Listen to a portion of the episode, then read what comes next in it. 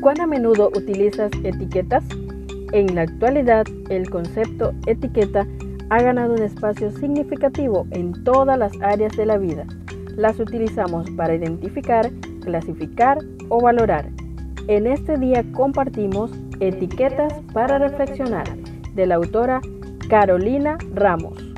365 reflexiones agrupadas bajo 7 etiquetas. Querido joven, descubramos la etiqueta para hoy. La etiqueta para ese día es aroma a sábado. Y cuando el rocío cesó de descender, he aquí sobre la faz del desierto una cosa menuda, redonda como una escarcha sobre la tierra. Entonces Moisés les dijo, es el pan que Jehová os da para comer. Éxodo capítulo 16, versos 14 y 15. Compartimos la reflexión titulada Pan del cielo. La primera queja del pueblo de Israel fue por seguridad. Se hallaban frente al mar rojo. Con los egipcios pisándole los talones, Dios abrió el mar y fueron liberados. La segunda queja fue por sed. Dios convirtió las aguas amargas en aguas dulces, aptas para beber. La tercera queja fue por hambre.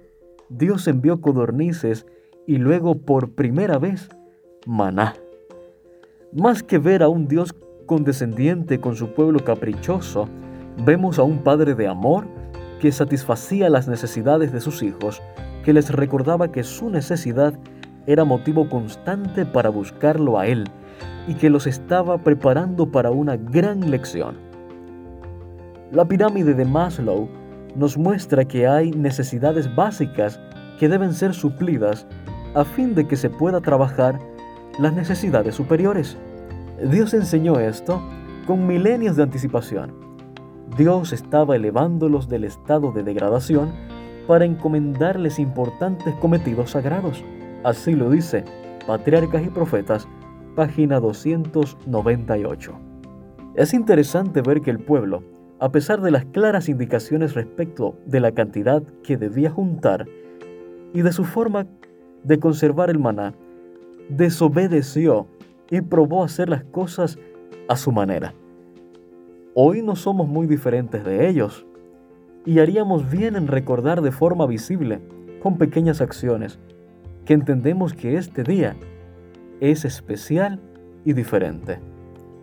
En su libro Soy Jesús, Vida y Esperanza, el doctor Daniel Plank menciona que quizás los dos panes que muchos judíos colocan sobre la mesa cada sábado recuerden la doble porción de maná que caía el viernes y que alimentaba a las familias los sábados.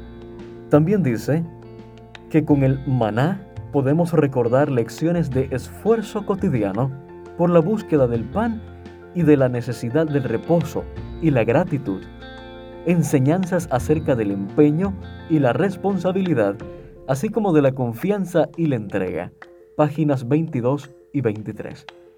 Apreciado joven, hoy no cae pan del cielo, pero Dios todavía nos recuerda la importancia de separar un tiempo en la semana, de forma intencional, con preparación y expectación, para dedicarnos a buscarlo a Él, el pan de vida. Gracias por acompañarnos en la lectura de hoy. Esperamos que esta etiqueta te motive a caminar cada día con Dios. Te esperamos en nuestro próximo programa.